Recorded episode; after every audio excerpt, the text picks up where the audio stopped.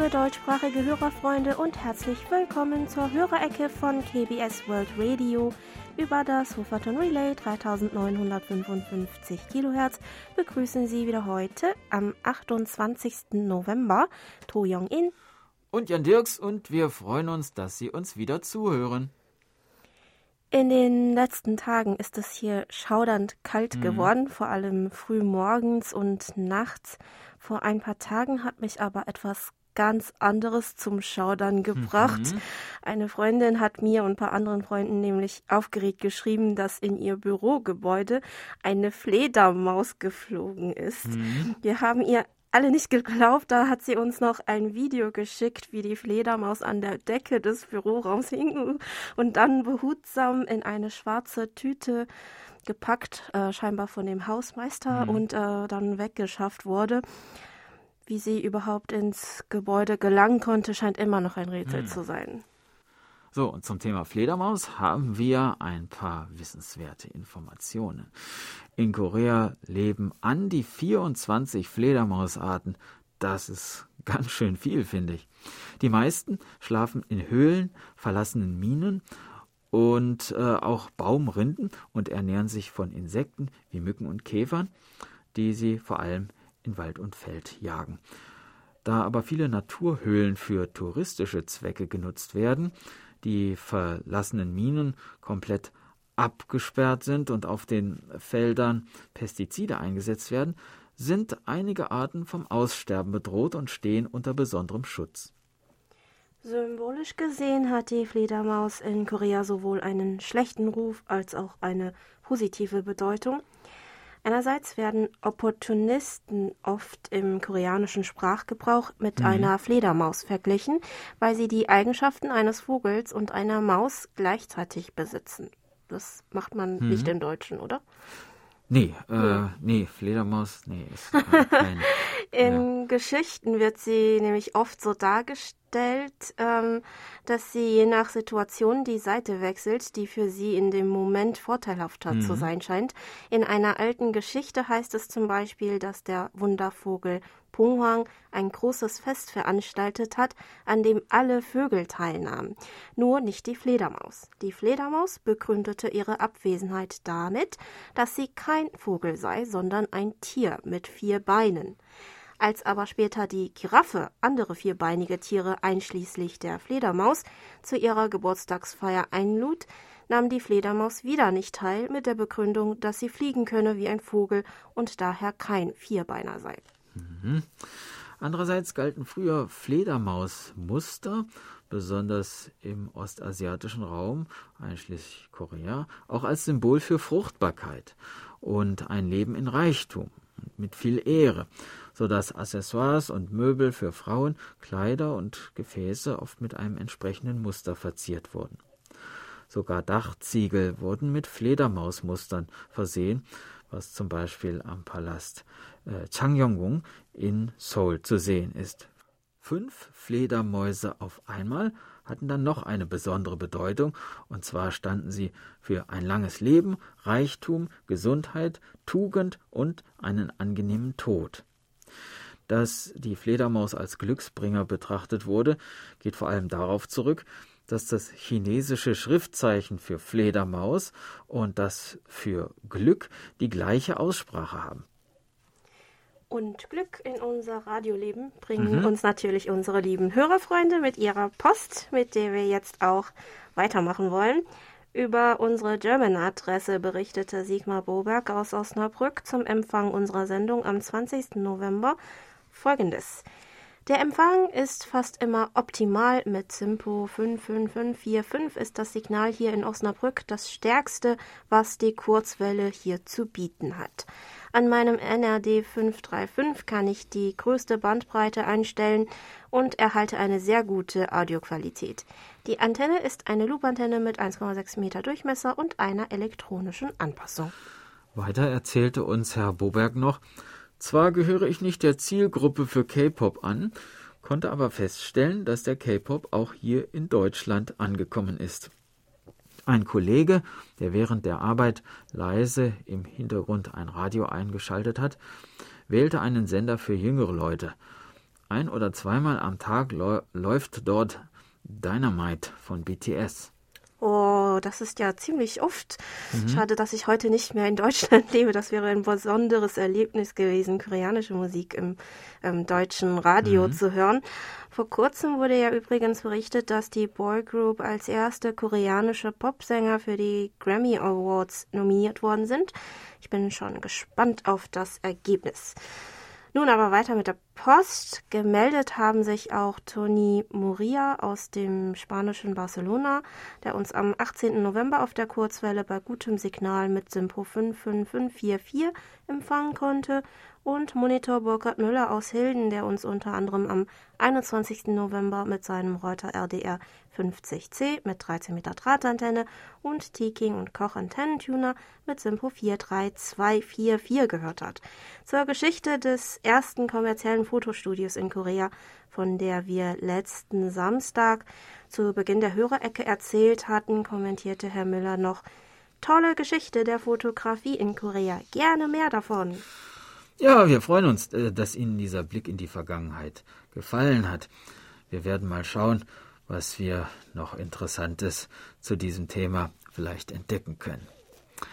Dann berichtete Yigal Benger aus Ortrup uns über den Empfang am 21. November wie folgt. Der Empfang war wieder sehr wechselhaft.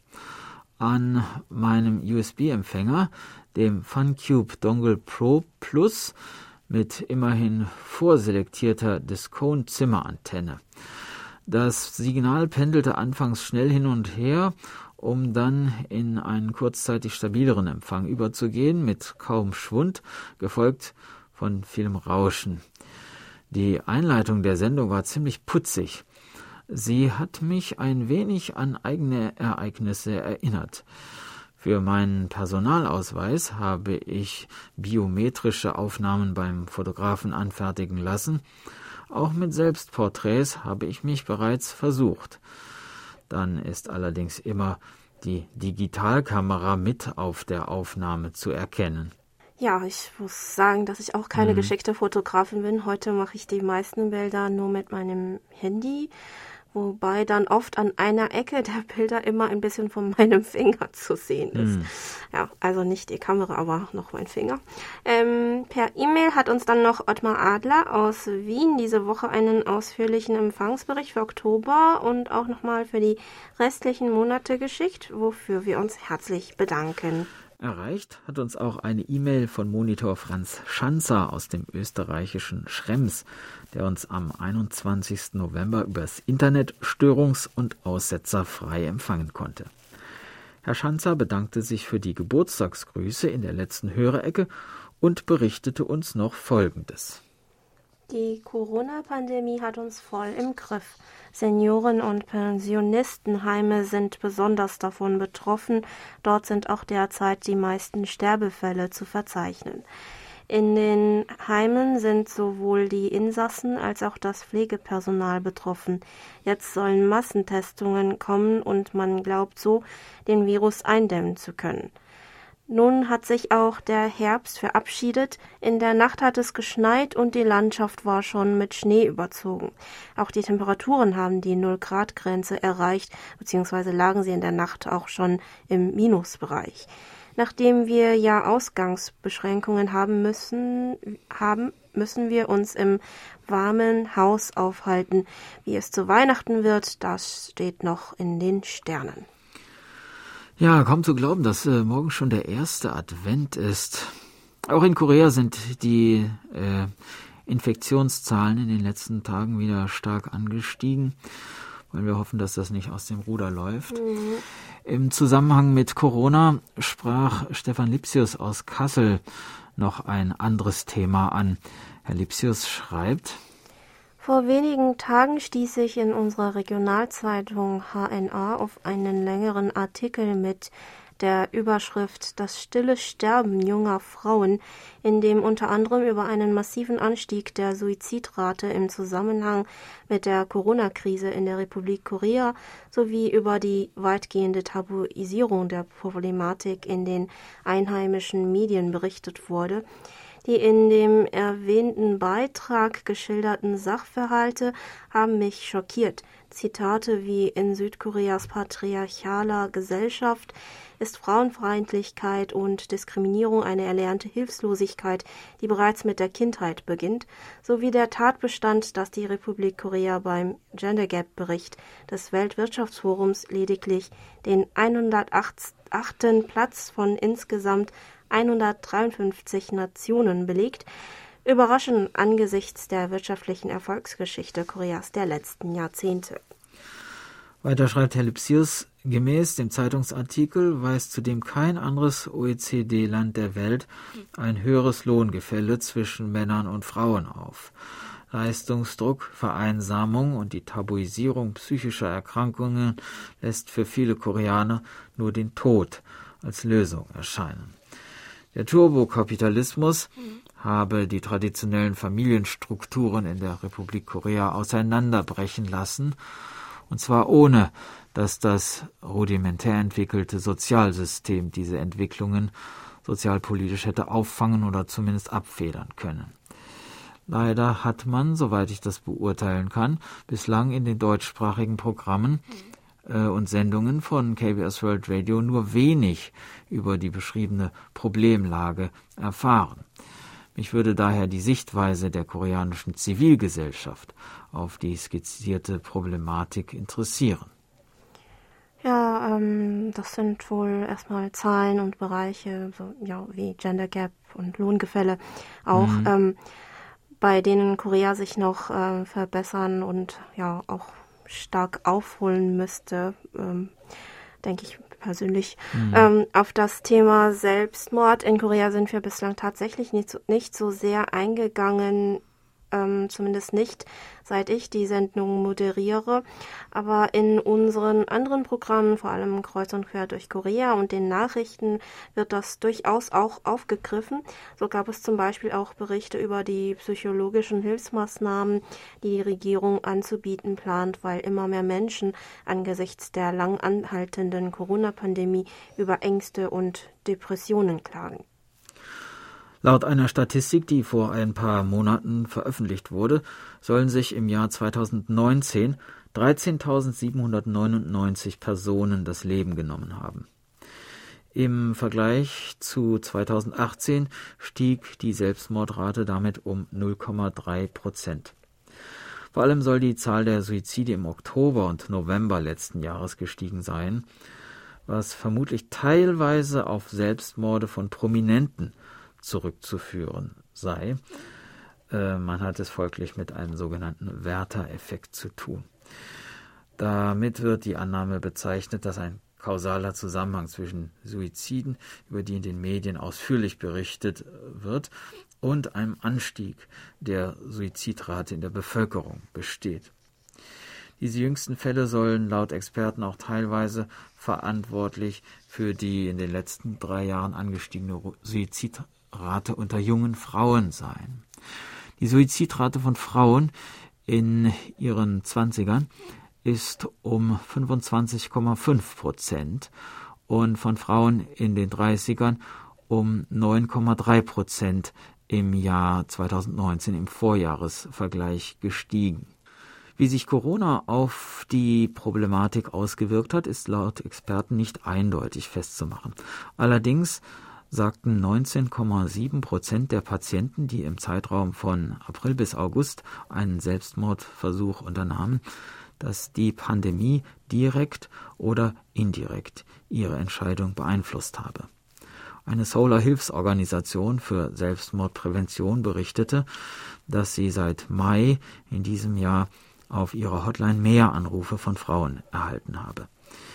Infolge der Pandemie sind Frauen zu Hause stärker mit der Hausarbeit und äh, der Erziehung der Kinder belastet und auch Fälle von Gewalt gegenüber Frauen bleiben eher unbemerkt.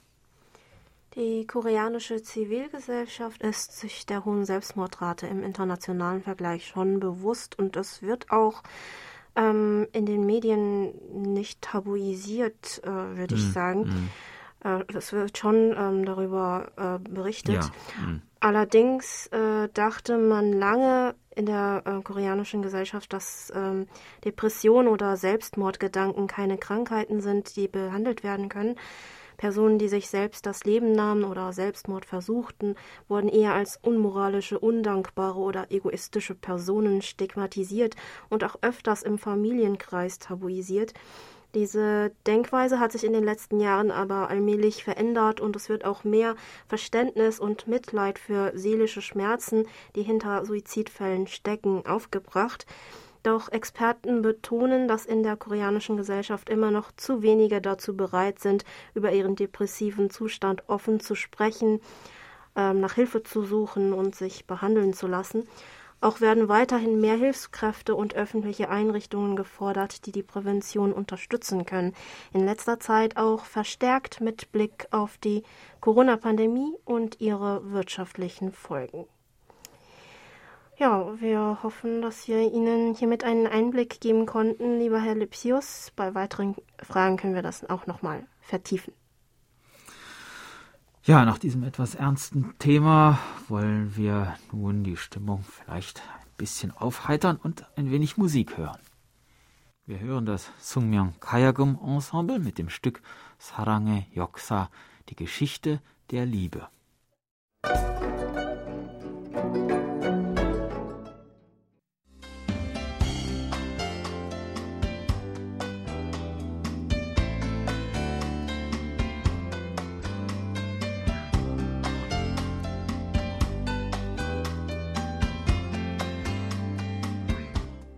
Nun kommen wir zu den Medientipps. Auch diese Woche ein herzliches Dankeschön an Monitor Erich Kröpke für ihre Zusammenstellung. In der 49. Kalenderwoche gibt es zwei Dokumentationen über Nordkorea im Fernsehen, schreibt Herr Kröpke. Das ist zum einen die Folge über Kim Jong-il aus der Reihe Despoten, die am Dienstag, dem 1. Dezember um 11.30 Uhr noch einmal auf ZDF Info zu sehen ist. Etwas aktueller ist das Thema der Sendung, die das HR-Fernsehen am Donnerstag, dem 3. Dezember um 22.30 Uhr zeigt. In der Dokumentation Die Akte Otto Warmbier wird der Fall des in Nordkorea inhaftierten amerikanischen Studenten anhand neuer Zeugenaussagen aufgerollt. Die Radiotipps sind etwas für Musikfreunde. Die koreanische Komponistin Young-hee Park-pan feiert am Montag, dem 30. November, ihren 75. Geburtstag. Im Musikpanorama in Deutschlandfunk gibt es an diesem Tag um 21.05 Uhr Kompositionen aus ihrer Werkreihe Taryong zu hören, die das IMAX Ensemble im Deutschlandfunk Kammermusiksaal eingespielt hat. Das Trio Con Brio Kopenhagen ist eine koreanisch-dänische Formation. Violine, Violoncello und Klavier. Es spielt am Mittwoch, dem 2. Dezember von 20.03 Uhr bis 22 Uhr auf SWR 2. Im zweiten Teil des SWR Abendkonzerts das Geistertrio von Beethoven. Soweit zu den Medientipps. Aus den Newslettern vom Koreanischen Kulturzentrum haben wir übrigens erfahren, dass gerade online das Korea Independent Film Festival in Deutschland läuft. Zu den präsentierten Filmen, die die Augen und Ohren des äh, der Corona-Pandemie langsam überdrüssigen Publikums erfreuen sollten, sollen, gehören acht Spielfilme mhm. und ein Dokumentarfilm. Bis zum 6. Dezember sollen sie kostenlos auf äh, der Seite k-movie, also M-O-V-I-E, kulturkorea.org zu sehen sein. Ich war neugierig, welche Filme zur Auswahl stehen, aber leider war die Seite in Korea nicht abrufbar. Mhm. Und nicht zu vergessen, am 30. November erwartet Sie, liebe Hörerfreunde, die 50-minütige Sondersendung die buddhistische Tempelküche Koreas, Speisen für Leib und Seele hier auf KBS World Radio. Falls Sie sich schon immer gefragt haben sollten, was Sie von der buddhistischen Tempelküche Koreas zu erwarten haben, welche Bedeutung sie hat, welche Philosophie so dahinter steckt, empfehlen wir Ihnen mit uns gemeinsam auf diese kulinarische Reise zu gehen. Wir hoffen auf reges Interesse. Einige Hintergrundinformationen zur buddhistischen Tempelküche Koreas finden Sie auch in der Sommerausgabe des Kultur- und Kunstmagazins Koreaner aus dem Jahr 2019. Damals gab es nämlich eine Sonderreihe zu diesem Thema. Die Ausgabe können Sie sich auch online anschauen unter koreaner.or.kr. Tja, soweit zu den Medientipps von Herrn Kröpke und den Tipps von uns. Herr Kröpke fragte noch in seiner E-Mail, wie es in diesem Jahr mit der Silvestersendung aussieht. Tja, das Jahr ist schon fast wieder rum. Ja, ähm, dann wollen wir Sie kurz darüber informieren. Ähm, wie auch in den vorherigen Jahren wollen wir diese Silvestersendung zusammen mit unseren Hörerfreunden gestalten. Und dafür möchten wir Sie um einen Beitrag zu einem der folgenden Themen bitten. Das erste Thema dient dem Jahresrückblick und lautet entsprechend, welches Ereignis ist Ihnen dieses Jahr besonders in Erinnerung geblieben? Das Ereignis sollte am besten einen Bezug zu Korea oder zu unserem Radioprogramm haben, aber auch Geschichten von besonderen persönlichen Erlebnissen in diesem Jahr sind natürlich jederzeit herzlich willkommen. Covid-19 ist wohl weltweit das Schlagwort Nummer eins hm. äh, in diesem Jahr gewesen. So lautet das zweite Thema für die Silvestersendung. Schreiben Sie uns eine Botschaft, die viele in diesen schwierigen Zeiten hm. besser durch die Pandemie bringen und Trost spenden kann. Diese Botschaft kann an die allgemeine Hörerschaft gerichtet sein oder aber auch direkt an Freunde und Familie. Als drittes Thema würden wir Sie noch gerne fragen, was möchten Sie als allererstes tun, wenn die Corona-Pandemie offiziell beendet ist? Dieses Jahr wurde das Leben von uns allen durch die Pandemie stark eingeschränkt. Man musste sich beschränken auf die nötigsten Dinge im Leben und auch soziale Kontakte stark reduzieren, so dass bestimmt das Jahr 2020 vielen auch die Gelegenheit bot, noch einmal darüber nachzudenken, was uns im Leben besonders wichtig ist und was wir davor stets für einfach so gegeben gehalten haben. Zu diesen drei Themen können Sie uns Ihren Beitrag in beliebiger Form schicken, also gerne schriftlich oder mhm. auch im Audioformat. Da der klassische Postweg derzeit unsicher ist, wären wir Ihnen dankbar, wenn Sie uns Ihre Beiträge über unsere E-Mail-Adresse german.kbs www.co.kr bis zum 18. Dezember zusenden könnten. Mhm. Nun ist es auch Zeit, unsere Hörerfreunde auf die Bewerbung als KBS Monitor 2021 aufmerksam zu machen. Den Monitoren kommt vor allem die Aufgabe zu, der Redaktion über den Empfang des Programms auf der Kurzwelle zu berichten sowie uns Ihre Meinungen, Anregungen bzw. Verbesserungsvorschläge zu den Sendeinhalten und anderen Angeboten wie unseren Apps und Livestreaming-Service im Internet zuzuschicken. Falls Sie sich also für das Monitoring im kommenden Jahr interessieren, würden wir uns freuen, wenn Sie uns ebenfalls bis zum 18. Dezember darüber informieren könnten. Einige Monitore aus diesem Jahr haben sich schon bei uns gemeldet, dass sie ihre Tätigkeit auch im neuen Jahr fortsetzen möchten. Darüber haben wir uns sehr gefreut. Vielen Dank. Mhm. Falls jemand unter den diesjährigen Monitoren aber leider nicht mehr imstande sein sollte, im nächsten Jahr weiterzumachen, wären wir ebenfalls für eine Benachrichtigung bis zum 18. Dezember dankbar. An dieser Stelle möchten wir uns schon einmal für Ihren Einsatz und die hervorragende Unterstützung unserer Monitore in diesem Jahr herzlich bedanken. Und nun wollen wir endlich mit der Post wieder weitermachen. Nuri Streichert aus Hildesheim berichtete, dass er uns auf der Kurzwelle am 21. November mit SINPO 43333 und am 22. November mit SINPO 44333 gehört hat. In seiner E-Mail teilte er uns noch mit, Heute kommen meine letzten Empfangsberichte im November. Ab Donnerstag arbeiten in meinem Wohnzimmer die Handwerker. Laut deren Aussage komme ich dann, wenn alles klappt, ab dem 1. Dezember in die Wohnung. Ich bin ja kein Handwerker, aber ich frage mich Folgendes. Wenn mein Vormieter auf dem Laminat einen kleinen Wasserschaden verursacht hat, warum konnte man diese Stelle nicht früher austauschen? Und warum muss jetzt das ganze Wohnzimmer ausgetauscht werden und nicht nur die betroffene Stelle? Alles in allem ist und bleibt mir das ein Rätsel.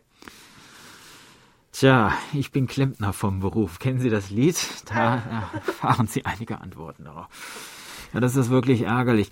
Jedenfalls wünschen wir Ihnen, dass äh, die Reparaturarbeit zügig abgeschlossen wird und freuen uns schon, in zwei Wochen wieder von Ihnen zu hören, lieber Herr Streichert. Von Hans-Peter Themann aus Fuldatal hat uns dann diese Woche sein Empfangsbericht für den 7. November erreicht, an dem er uns mit seinem Reuter RDA 55E mit RLA 4G mit SINPO 55444 gehört hat. Zum Empfang fügte Herr Thema noch hinzu, das Signal wurde an dem Tag zum Ende der Sendung, circa 20.40 Uhr, schwächer. Von S5 zu S3 und die Schwankungen wurden größer, aber es war noch verständlich aufnehmbar. Weiter schrieb Herr Themann noch in seiner E-Mail, an der Umf Hörerumfrage habe ich leider nicht teilgenommen, äh, habe es leider schlicht mhm. vergessen. Das Ergebnis zeigt aber deutlich, wie wichtig der unabhängige Verbreitungsweg Kurzwelle immer noch ist und Nachrichten aus anderer Quelle und anderer Sichtweise zu bekommen. Die Sendungen am 14. und 21. November habe ich ebenfalls gehört. Die Empfangsqualität war bis auf die üblichen Schwankungen oh 4 also problemlos. Ja, dann hoffen wir, dass Sie auch heute wieder beim besten, bei bestem Empfang äh, bei uns reinhören, lieber Herr Themann. Monitor Jörg Clemens Hoffmann aus Alsbach-Hähnlein hat uns seine Empfangsberichte für Oktober und November geschickt und schreibt uns noch Folgendes. Insbesondere während der Winterperiode schalte ich oft und gerne die Programme von KBS World Radio ein. Umso mehr freut es mich, dass die Zahl der Kurzwellenhörer steigt, wie die aktuelle Hörerumfrage von KBS ergeben hat. Das ist ein großes Kompliment für die von Ihnen täglich geleistete Arbeit. Dass sich auch immer mehr japanische Hörer bei Ihnen melden, finde ich sehr bemerkenswert. Danke auch für die Erläuterungen zu dem November-Kalenderblatt. Der KBS-Kalender 2020 steht auf der Fensterbank hinter meinem Empfänger und erfreut mich jeden Monat mit neuen Informationen über die traditionellen Kunstschönheiten ihres Landes.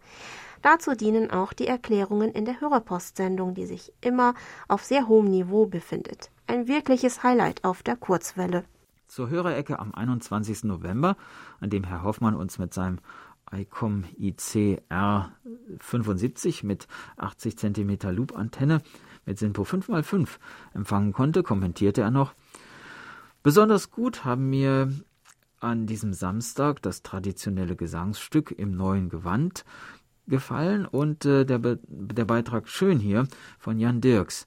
Der Ausflugstipp, ähm, über die Slow City hat direkt Lust gemacht, sich in den Flieger zu setzen und ihr schönes Land kennenzulernen. Leider gibt es momentan die bekannten strengen Restriktionen, die einen Besuch verhindern. Sicherlich werden aber wieder bessere Zeiten für uns alle kommen. Das hoffe ich auf jeden Fall für das neue Jahr. Ja, das hoffe ich auch sehr. Und das, obwohl mhm. ich nicht zu den Reiselustigsten gehöre. Mein Mann und ich wollten eigentlich zur Jahresende oder Anfang nächsten Jahres auf jeden Fall wieder auf die Insel Jeju reisen. Doch mhm. angesichts der derzeitigen Corona-Lage scheint selbst eine Inlandsreise schon etwas zu riskant zu sein. Dann haben sich noch einige Hörerfreunde über die Internetberichtsvordrucke gemeldet, und zwar Sven Maaßen aus irgendwo in Deutschland, der uns mit seinem Jesu FRG 100 mit 12 Meter Langdrahtantenne am 21. November mit Simpo 5x5 gehört hat. Und Klaus Stumpf mit Grüßen aus dem Odenwald, der uns am gleichen Tag übers Internet empfangen hat. Der Empfang auf der Kurzwelle war heute am 21.11.2020 auf 3955 Kilohertz nicht möglich. Deswegen höre ich die Sendung dieses Mal per Internet, erklärte Herr Stumpf noch. Oh, wir hoffen, dass der Kurzwellenempfang bei Ihnen danach wieder möglich gewesen ist, lieber Herr Stumpf. Monitor Michael Willruth aus Frankfurt am Main berichtete, dass er ebenfalls am 21. November mit seinem ICOM IC 703 mit 6 Meter Drahtantenne einen Empfang von SINPO 55444 hatte.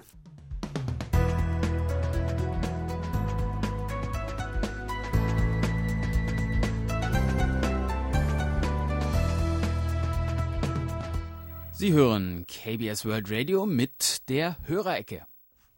Geburtstagsecke. Im Namen der Redaktion und von Monitor Bernd Seisser richten wir diese Woche unsere Glückwünsche an Hans-Joachim Brustmann in Leipzig, Hans Nährlich in Guben, Gerald Kallinger in Wien, Oskar Schmidt in Hamburg, Olaf Mertens in Wetzlar, Thorsten Hein in Wiesbaden, Felix Ries in Sandstedt, Lissi Haring in Kapfenberg, Agnes Rieger in Salzburg und Joachim Dierauf in Bad Staffelstein. Herzlichen Glückwunsch und alles Gute zum Geburtstag. Zum Mitfeiern gibt es heute welches Lied? Wir hören Kim Kon Mo mit Soul Hall, der Mond von Seoul.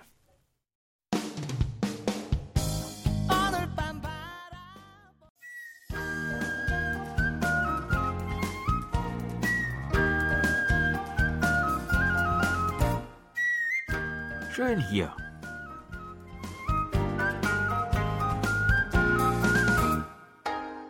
Ausflugstipps für Korea mit Jan Dirks.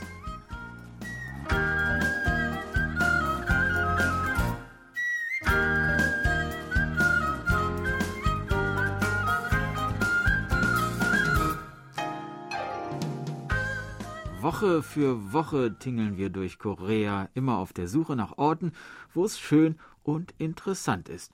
Nun schon seit über einem Jahr. Und wer Korea ein wenig kennt und diese Senderei bis heute verfolgt hat, dem wird vielleicht aufgefallen sein, dass wir ein besonderes Ausflugsziel, das vollkommen zu Recht als eines der schönsten und attraktivsten Reiseziele innerhalb Koreas gilt, bis heute vollkommen außer Acht gelassen haben bis heute. Denn ab heute werden wir uns mehrere Wochen Zeit nehmen, um die Insel Jeju zu erkunden. 85 Kilometer südlich des koreanischen Festlandes gelegen, 73 Kilometer lang, 31 Kilometer breit, wohl das beliebteste Reiseziel Koreas. Berühmt für seine Strände, Wasserfälle, Vulkankrater rund um den Berg Hallasan, den höchsten Berg Koreas, Felsen und Höhlen, üppige Flora und Fauna, große Mandarinenplantagen, gelb blühende Rapsfelder, Pferde, Taucherinnen und nicht zuletzt ein mildes, teils subtropisches Klima. Wer nach Jeju kommt, sei es mit dem Flugzeug, von Seoul aus dauert der Flug etwa 50 Minuten, oder mit dem Schiff, große Fähren fahren von Mokpo oder Busan aus, sieht zunächst Jeju-si mit rund 260.000 Einwohnern die größte Stadt der Insel, wo sich der Flughafen und der Fährhafen befinden.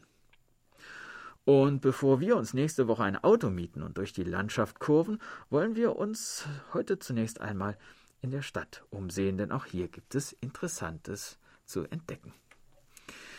Geht man vom Hafen aus am Meer entlang ein kleines Stück in westlicher Richtung, gelangt man zu einem der beliebtesten Fotomotive Jejus, zum Felsen Jungduam, dem Drachenkopffelsen. Hierbei handelt es sich um einen vulkanischen Gesteinsbrocken, der im Laufe von Jahrtausenden durch Wellen und Wind die Form eines Drachenkopfes erhielt. Einer Legende nach soll ein Drache einen wertvollen Edelstein vom Berg Hallasan gestohlen haben. Der Berggott schoss den Drachen mit einem Pfeil nieder, so dass der Körper des Drachen im Meer unterging und der Kopf mit zum Himmel gerichteten Blick erstarrte. Mittlerweile ist eine große Stadt um diesen Felsen herumgewachsen, aber wenn man sich die Gebäude im Hintergrund wegdenkt oder sie aus dem Foto heraus äh, retuschiert, äh, dann ahnt man vielleicht doch noch etwas vom einstigen geheimnisvollen Zauber dieses Felsens. Noch etwas weiter westlich liegt der Strand Iho Teu. Er hat einen groben schwarzen Sand und ist aufgrund seiner sehr sanften Wellen auch gut für Familien mit kleinen Kindern geeignet. Hier und da sitzen Leute auf den Buhnen, um zu angeln, oder die startenden und landenden Flugzeuge des nahegelegenen Flughafens zu beobachten. Ja, und hören kann man die Flugzeuge auch, aber in erträglicher Lautstärke. Es gibt auch einen gut ausgestatteten Campingbereich, so dass viele hier im Sommer mit Freunden oder Familie zum Campen herkommen. Jedes Jahr im August findet hier auch das Ioteu Festival statt, bei dem man die traditionelle Fischereikultur Jeju-dos erleben kann. Außerdem ist der Strand auch bekannt für seine beiden Leuchttürme in Pferdeform, die ein originelles Fotomotiv bieten. Das Volks- und Naturkundemuseum von Jeju bietet uns Gelegenheit, uns mit der Kultur und Geschichte sowie mit den besonderen Umweltbedingungen dieser einzigartigen Insel ein wenig vertrauter zu machen. Das Museum zeigt Ausstellungsstücke zur vulkanischen Entstehung der Insel, Filme über die Tierwelt und Darstellungen der sechs ökologischen Zonen der Insel. Ganz in der Nähe dieses Museums liegt die historische Stätte Samsonghol. Dieser Schrein steht im Zusammenhang mit dem mythischen Ursprung der Einwohner Chejus. Altar, Tor und Mauern wurden 1521 von Gouverneur Isudong errichtet.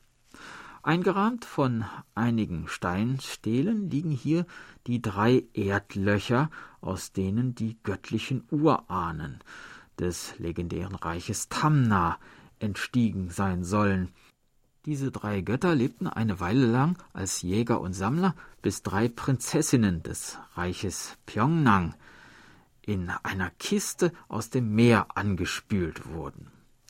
Die Prinzessinnen hatten Samen, Kälber und Fohlen mit dabei, womit die drei Paare daraufhin ihr Leben als Bauern und so die Zivilisation von Jeju begannen. Dreimal im Jahr wird hier eine Zeremonie zu Ehren dieser legendären Urahnen abgehalten. Was sich aus dieser Urzivilisation sonst noch alles entwickelt hat, sehen wir uns nächste Woche an. Dann setzen wir uns nämlich in den Mietwagen und starten eine Inselrundtour. Wir würden uns freuen, wenn Sie uns dann wieder begleiten. Tschüss und bis dann, sagt Jan Dirks.